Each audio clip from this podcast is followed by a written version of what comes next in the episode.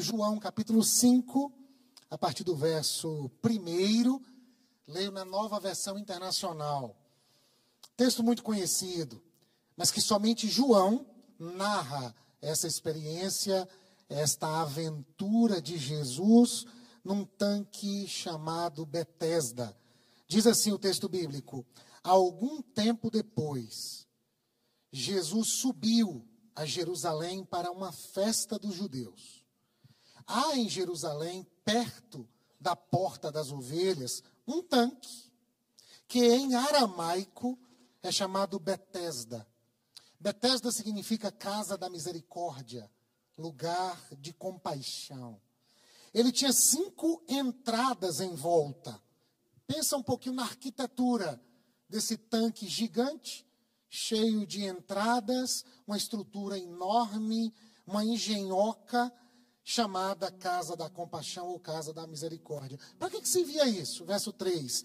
Ali costumava ficar grande número de pessoas doentes, inválidas, cegos, mancos e paralíticos. O que, que eles estavam fazendo ali? Eles esperavam um movimento nas águas. Essa era a expectativa desse pessoal. Por que, que eles esperavam isso? E você pode sublinhar isso na sua Bíblia a partir do verso 4, tá? Que eu vou explicar isso para você. De vez em quando, descia um anjo do Senhor e agitava as águas.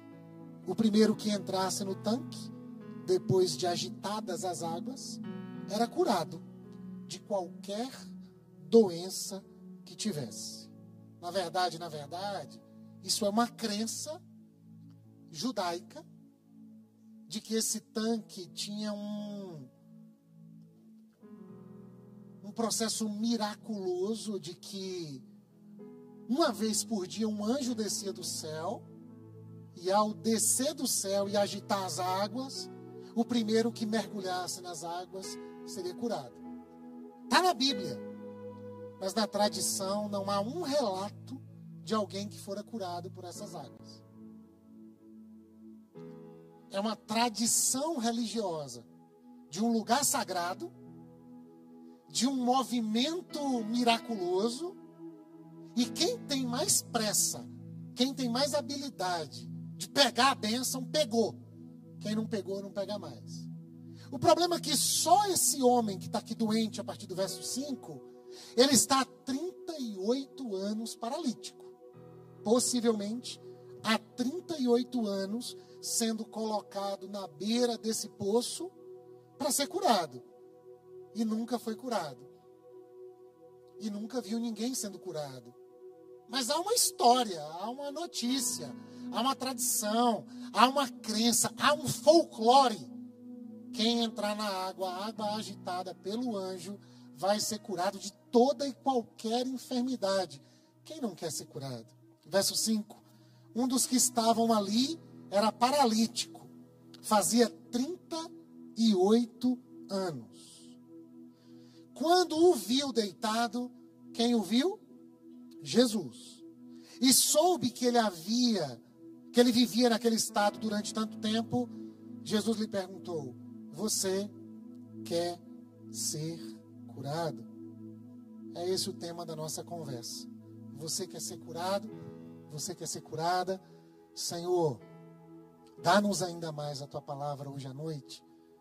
Cantamos a tua palavra, oramos a tua palavra. Convidamos crianças e mulheres para, nas datas respectivas, celebrarem a tua palavra. Mas hoje à noite nós estamos aqui numa arquitetura, num horário, prestando um culto ao Deus que é Pai de Jesus de Nazaré, o nosso Senhor. Mas também trazemos as nossas dores, né?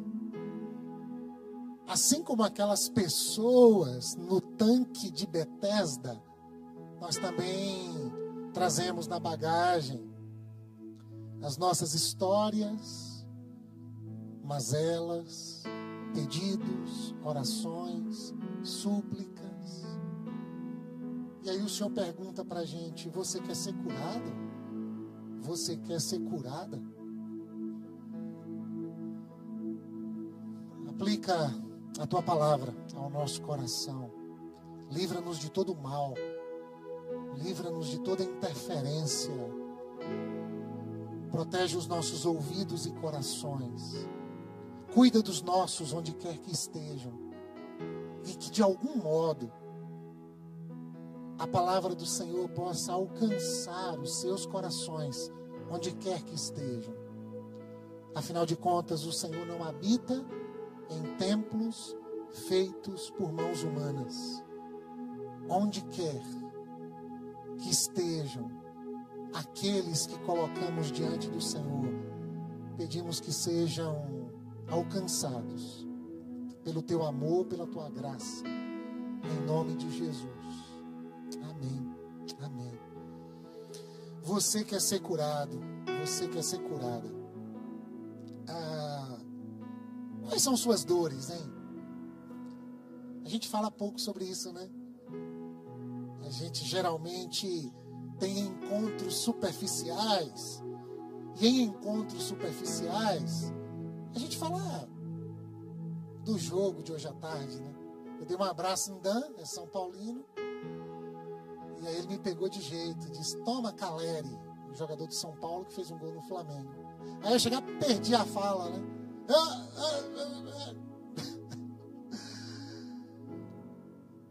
Essas conversas são legais, elas animam ou deprimem.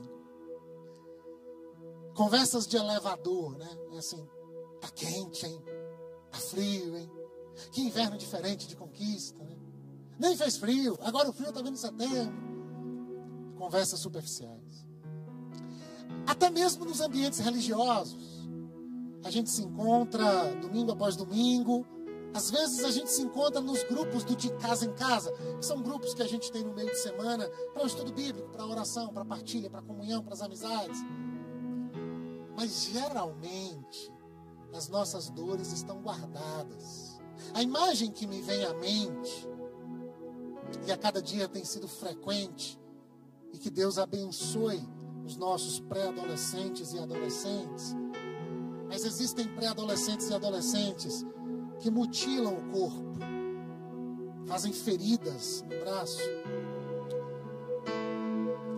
E geralmente os sinais são dados quando o calor está absurdo e algumas pessoas estão encapuzadas, protegidas. Há uma dor aqui que eu não sei direito falar sobre ela, lidar com ela. Aí alguns dizem, não sabendo lidar com a dor daqui, eu não sei por que dá uma vontade de fazer uma ferida aqui. E a sensação é de que a dor daqui alivia e eu começo a sentir uma dor aqui. Não resolveu nada, tio. Mas agora eu sei que dói aqui, só que eu não posso mostrar para ninguém. Aí eu escondo a dor. E nós vivemos num tempo em que relações superficiais não abrem espaço para a gente falar da nossa intimidade. A intimidade é um lugar sagrado. A dor é sagrada, porque a dor tem a ver com a nossa história. E a gente encontra a pessoa e nem sempre a gente consegue acessar sua história. Por vezes, porque a história e as dores estão encapuzadas. Outras vezes, nós não estamos tão atentos a pisar nesse chão. Por quê? Que num ambiente religioso, onde se adora um Deus que disse que para servi-lo é preciso amá-lo com todo o coração, com toda a alma, com toda a força e com todo o entendimento, e amar o próximo como a nós mesmos. Mas a gente vai até o próximo e a gente não acessa esse lugar sagrado da dor e da história. Porque todos nós aprendemos de algum modo que a gente tem que olhar para o céu, né? Ah, não olha para homem, olha para Deus. Ah, você mudou de igreja, ah, você tem que olhar para Jesus, você não tem que olhar para o homem. Cadê Jesus, irmãos? Fala para mim onde é que Jesus está. Jesus está onde? Qual o endereço dele? Qual é o zap de Jesus para eu falar direto com ele? É muito fácil, né? Olha para Jesus, se ele está onde? Lá no, na Serra do Periperi? Para eu ir lá bater um papo com ele? Outro dia eu ouvi uma história de uma pessoa que foi levada para o pé do Cristo para ser torturada. Uma pessoa ligada a uma membro da igreja. Foi meu familiar, foi levado aos pés do Cristo para ser torturado. Que, que contrassenso. Olhar para aquela escultura, o maior Cristo crucificado do mundo, o Cristo de Mário Cravo. E dizer, peraí, será que Jesus está aqui mesmo? Me trouxeram para o pé do Cristo e aqui me torturam. Onde é que Jesus está? Parece que é o dilema desse texto, meu irmão, minha irmã. E eu, eu fiquei assim pensando sobre as nossas arquiteturas religiosas, as nossas arquiteturas relacionais, como é que a gente organiza o nosso mundo, as nossas relações, como é que a gente se apresenta para os encontros, onde ficam as nossas dores, temos acesso às dores alheias, ou estamos todos olhando para o anjo que vai descer do céu, mover as águas, quando a água mover, quem for mais rápido pega a bênção. Por isso que nós cantamos durante tanto tempo: preciso de uma bênção, não vou desistir. Sem ela eu não vou sair daqui. Só saio quando o Senhor me tocar. Ou seja, todo mundo está aqui, ninguém olha para ninguém, todo mundo olha para o céu. Está todo mundo doente, cada um trazendo sua história, cada um trazendo sua dor, mas ninguém tem nada a ver com a dor de ninguém, porque todo mundo quer saber cadê o anjo para mover as águas, quem é o pregador da noite, quem é que vai cantar? Será que vai ter a oração forte? Vai ter a unção milagrosa? Vai ter aquele momento de imposição de mãos? Será que o pastor vai chamar à frente? Será que vai ter alguma magia para as águas se moverem? E eu então ser curado, eu coloco em xeque esse tipo de cura. Porque se a igreja é o corpo coletivo de Jesus, a gente pode até celebrar o toque de Jesus em uma pessoa particular. Mas o corpo tem muitos membros, não dá para celebrar apenas uma parte curada, sendo que a outra parte está sangrando. inclusive, ah, ninguém vê o sangramento. Porque a pessoa diz, eu encubro a minha dor, porque ninguém está preocupada com ela. Ninguém está preocupado com ela. Então, eu vivo na minha ilha, você vive na sua. Cada um busca a Deus do jeito que acha que pode, e cada um tenta pegar o anjo pela, pela perna, para ver se o anjo me abençoa. Que bom que Jesus frequenta ambientes assim. Que bom que Jesus está diante de um projeto arquitetônico construído há anos. Tem um tanque, tem um monte de andares, tem um monte de portas, uma multidão se aglomera, todo mundo olhando só para o céu. E tem um cara, dentre tantos outros, porque o texto diz que havia toda sorte de enfermidade representada naquelas pessoas que ali estavam diariamente porque só tem um milagre por dia. O anjo só distribui uma senha. E quem pegou, pegou. Quem não pegou, não pega mais. Existem movimentos religiosos assim, né, de campanhas. Aí o pessoal diz sete semanas para ser curado. Sempre tem dinheiro pelo meio. E ao final da semana, quem não foi das sete semanas, quem não recebeu a bênção, aí o pregador tem a cara de pau de dizer assim: ah, faltou fé, né? Porque olha o tanto de testemunho que contaram aqui. Só você não recebeu, irmão, irmã? Faz de novo a corrente. Aí mais sete semanas. Aí passa 52 semanas no ano na corrente. E ao final do ano dá um cansaço. Porque diz: o cara lá deu um testemunho chegou quebrado na igreja, empresa falida, e Deus abençoou. E eu fiz 52 semanas de corrente nada aconteceu para mim. Puxa vida. Qual é o meu pecado? Será que a minha fé é pequena? Será que tem uma maldição hereditária que passou de pai para filho, filho para pai, avô, bisavô? Será que é algum laço maligno que eu não quebrei direito? Será que é algum pecado não confessado? Aí a religião vai se tornando o lugar da culpa. Agora eu olho para o céu, procuro o anjo, o anjo parece que não vem para mim. Quando vem para alguém, alguém passa na minha frente, não sei porquê. Aí alguém conta um milagre, eu não tenho milagre, eu acho que eu sou o culpado, ou Deus é o culpado. Porque pode ser que Deus faz acepção de pessoas, ele gostou mais de A e não gostou de mim. Então ele abençoa fulano e não quer meia comigo. Ou então a culpa é do maligno, que é tão forte que ele age na minha vida de tal modo que Deus vem para tocar em mim, mas o maligno não deixa. Porque algumas pessoas acreditam que a vida é uma eterna luta do bem contra o mal. Eles, eles assistem a vida como quem assiste um filme de rock balboa. Que vai lutando, lutando, lutando, e tá para morrer. E eles pensam que rock balboa é Deus, que vai tomando pancada. E lá no final do Apocalipse, aí Deus consegue enxergar e pá! Ganhou, acabou como se a vida só fizesse sentido depois da morte. Até a morte. Deixa eu viver com as minhas culpas, com os meus medos, com os meus traumas, com as minhas dores que estão afetando o meu próprio corpo, com as minhas dores que me impedem de me relacionar, porque eu tenho que me proteger do outro, porque o outro não está nem aí para mim. E eu também não estou nem aí para ele, porque eu não consigo ler a vida fora da ótica do meu sofrimento. E aí a gente vive nesse mundo assim. A gente está o tempo todo se protegendo do outro. Olha as arquiteturas das cidades: cerca elétrica, grade, alarme, câmera, condomínio. Por quê? Porque o outro é um perigo. O outro é um perigo. Eu tenho um amigo, um amigo, ele mora num bairro aqui de Conquista. Ele cresceu nesse bairro. Nós trabalhamos juntos. É quase que uma família, ele é quase parente. Ele disse que uma vez saiu à noite para namorar, todo jovem ainda, e um cara abordou ele para assaltá-lo. Passa a carteira! Quando ele olhar um cara conhecido, ele falou, que isso, mano? Você é doida? Vai me assaltar, seu doido? Você não está vendo que essa boca aqui é minha? Quem está aqui para assaltar hoje sou eu. E era mentira, ele não estava assaltando, ele só queria botar um medo no cara. Ele não vai que essa arma é de brinquedo, ele pensa que eu estou com uma de verdade. E o cara, tá, tá bom, vai lá-te embora pro teu lado que eu vou pro meu. Ou seja, cuidado comigo, que eu sou um perigo também.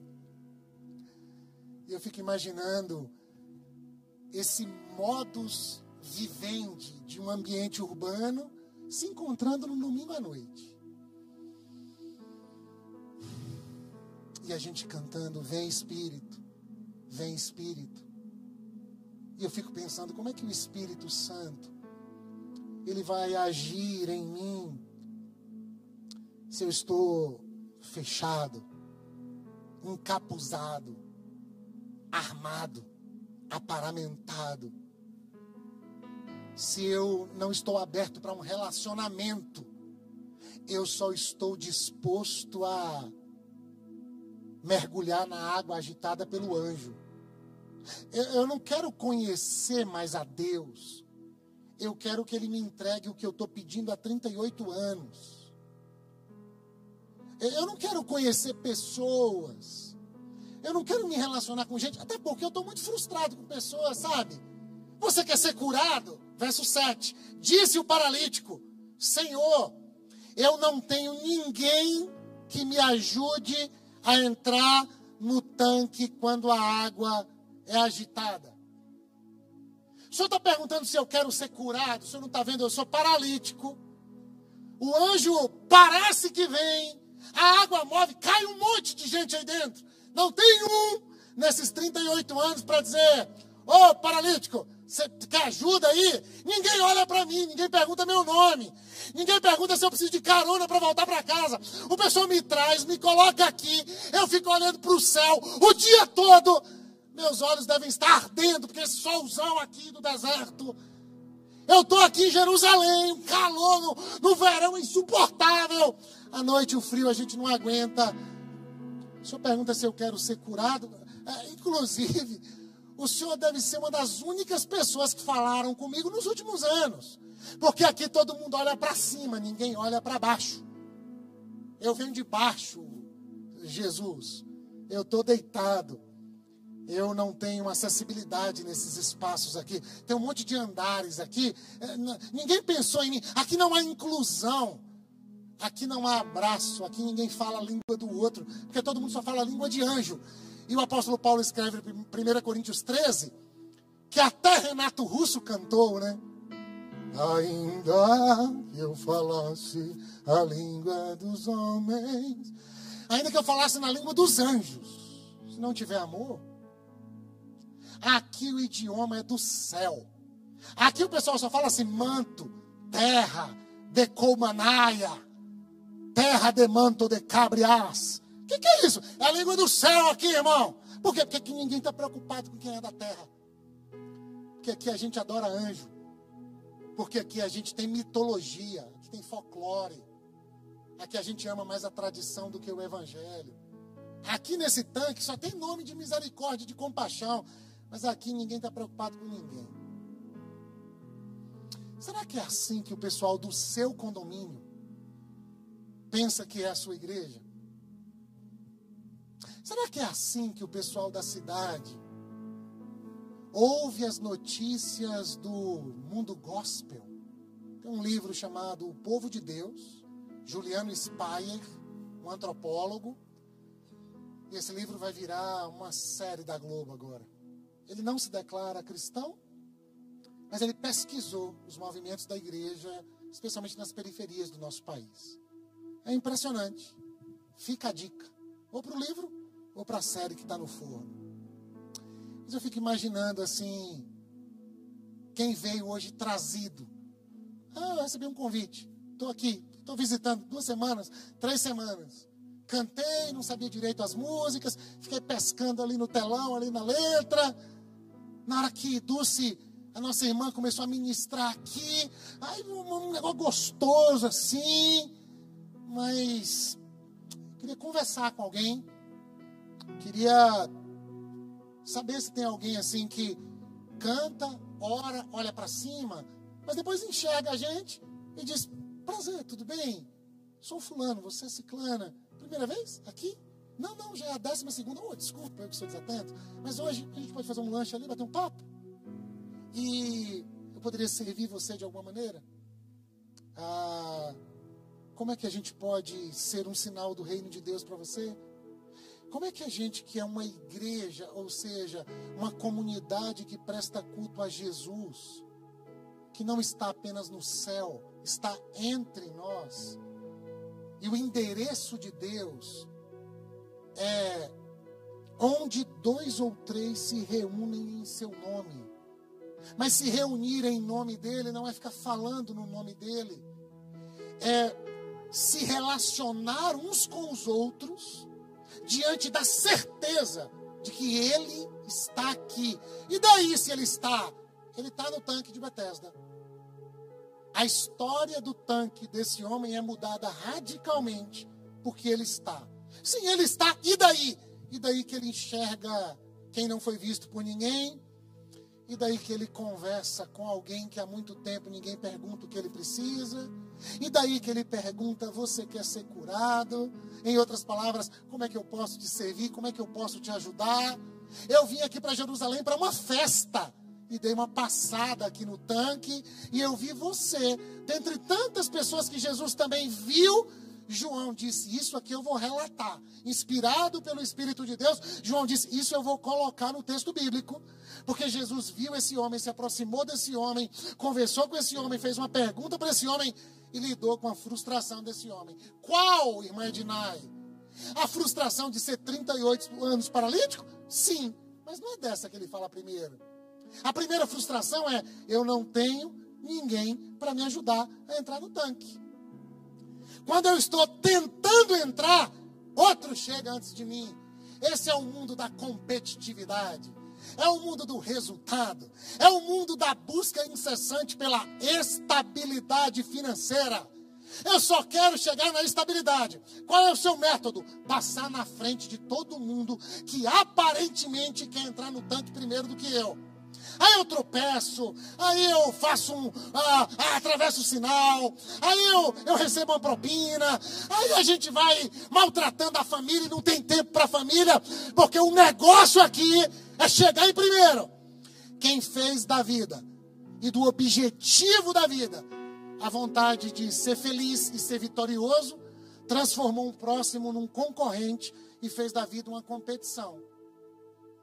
E agora é uma competição em nome de Deus. O anjo vem aí. Quem disse? Não sei, um vento.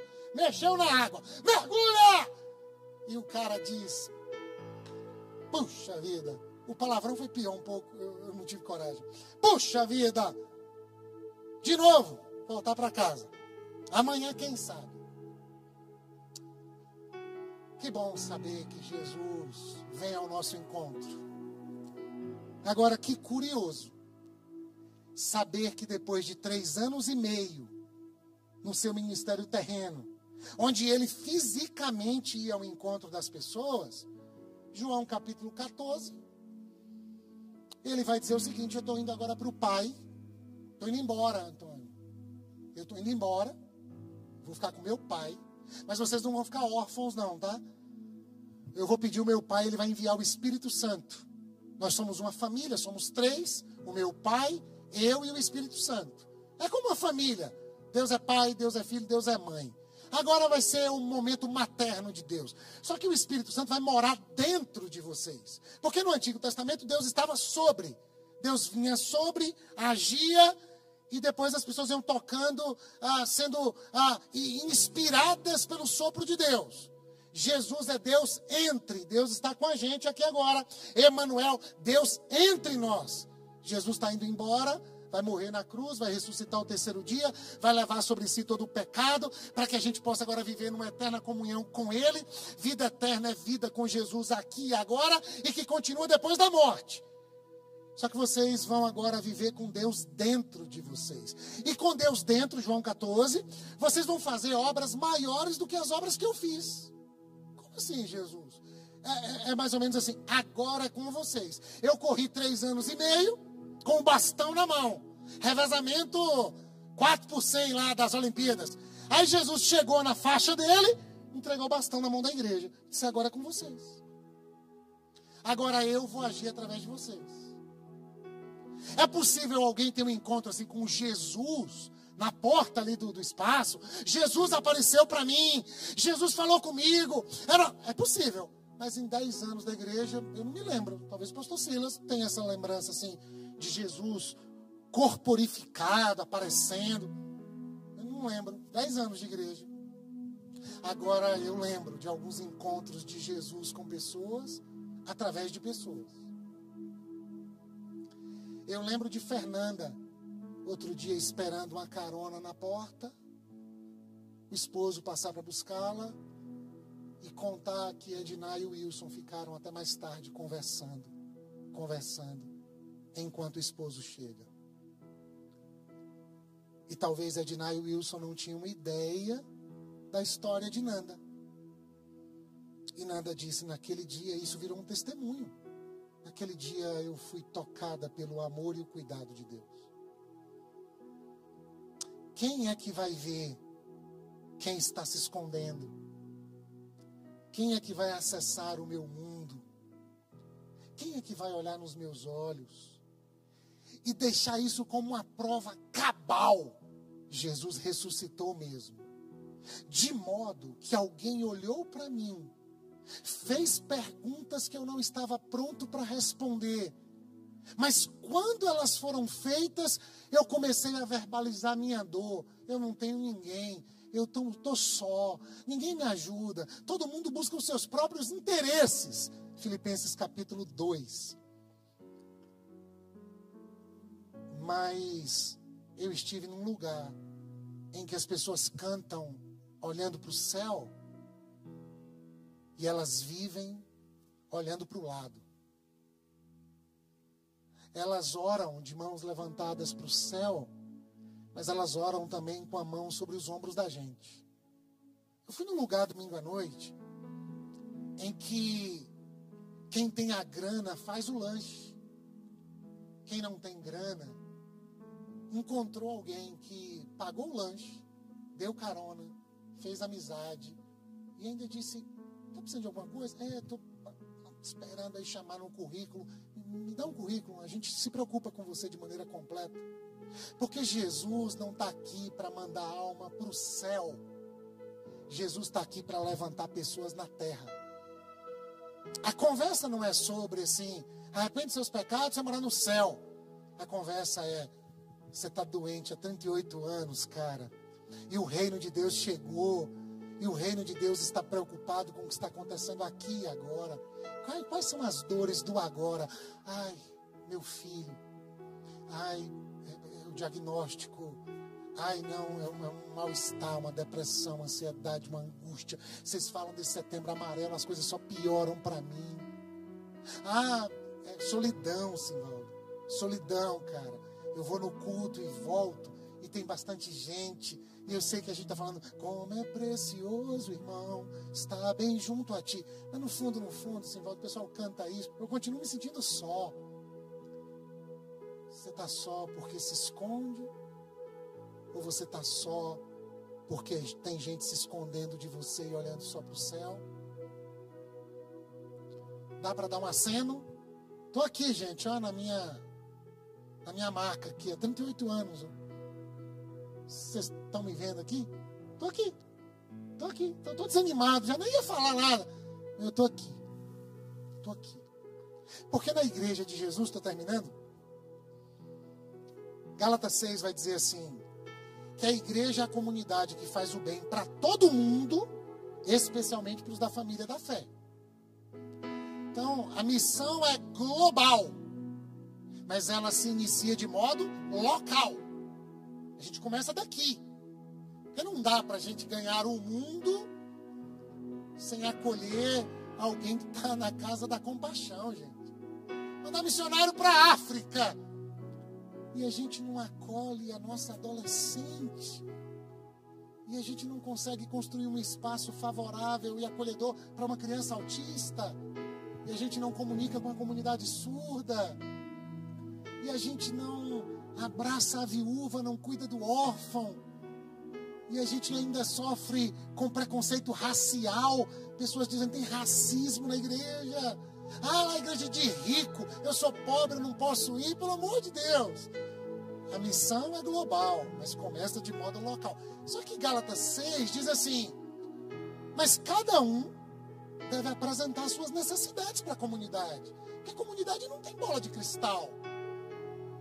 É, é, a sensação que eu tenho é de que a igreja está na agenda de Jesus, dizendo assim: tudo bem, como é que eu posso te servir hoje? A igreja tem a iniciativa de ir ao encontro. E você que estava todo encapuzado, diz assim: Cara, já faz um tempo hein, que eu estou assim, escondendo minhas dores. Pode me seguir?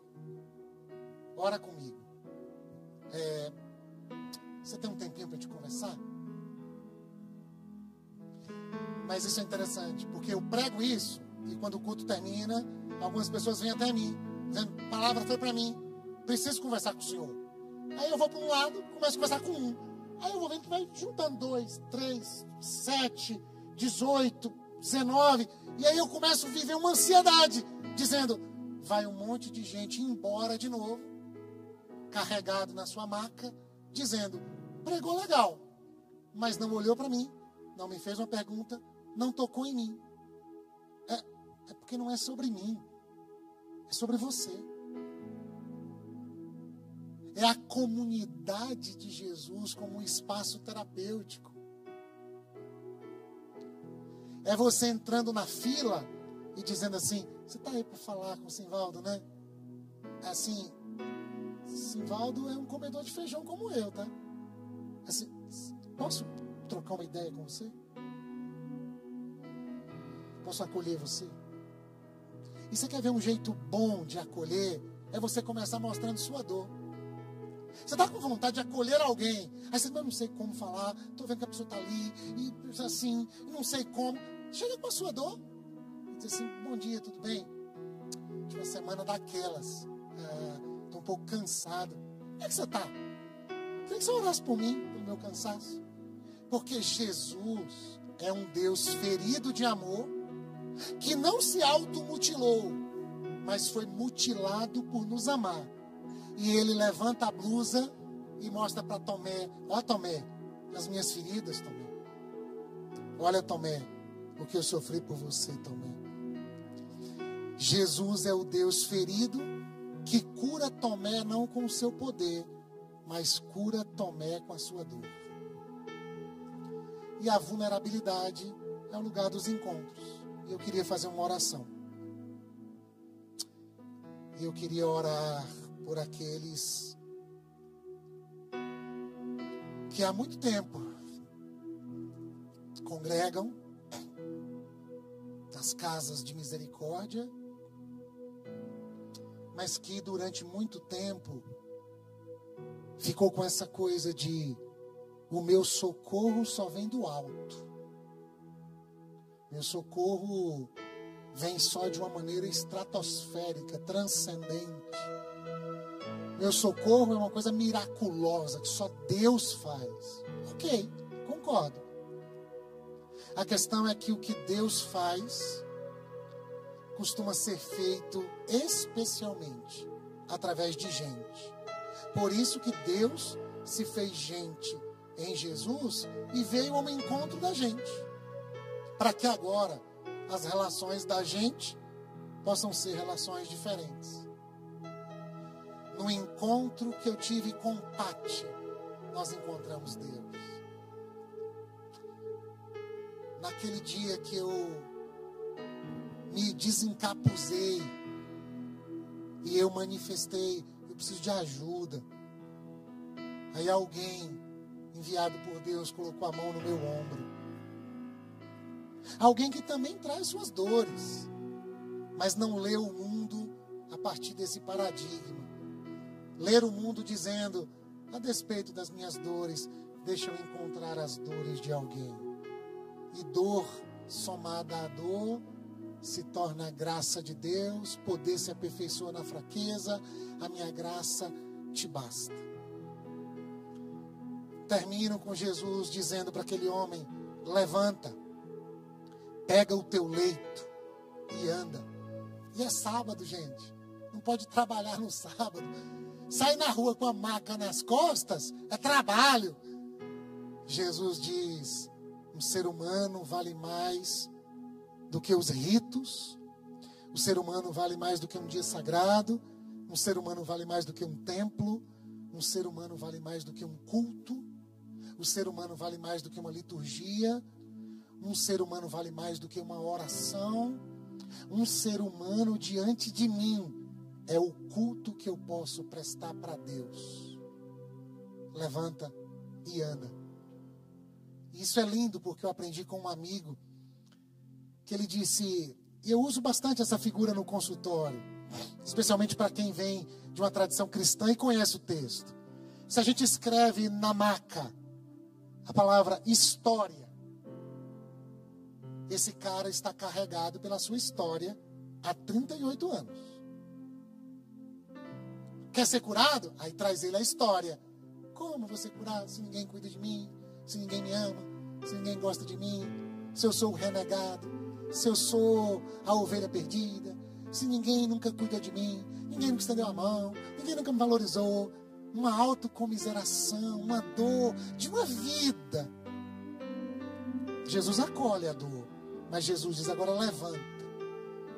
Pega a tua história e bota no teu ombro. Deixa de ser carregado pela sua história. Carrega a sua história. Porque se você for carregado pela sua história, a sua história vai te levar para onde ela quer. E onde é que você está? Mas se você botar a sua história no ombro, você não esquece a história. Mas agora você diz assim: eu ando com as minhas próprias pernas. E eu levo a minha história comigo. Mas não é mais a minha história que me conduz. Eu não sou mais escravo da minha história.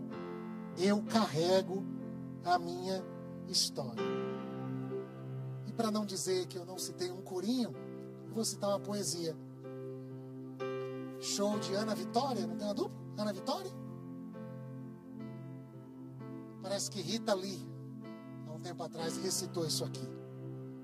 Que é de uma pensadora aí, que eu nem vou citar o nome, porque senão eu posso ser excluir de novo. Ao meu passado, eu devo o meu saber e a minha ignorância. As minhas necessidades e as minhas relações. A minha cultura e o meu corpo. Que espaço o meu passado deixa para a minha liberdade hoje? Sou escravo do meu passado? Sou escravo da minha maca, da minha história? Não sou escrava dele.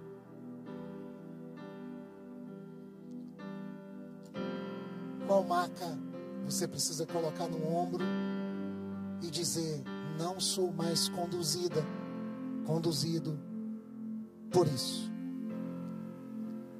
Eu fui flechado, flechada pelo Evangelho que me colocou de pé, me deu protagonismo na vida, me deu capacidade de elaborar a minha história, de colocar minha história no ombro e dizer: minha história não é justificativa para a minha mediocridade.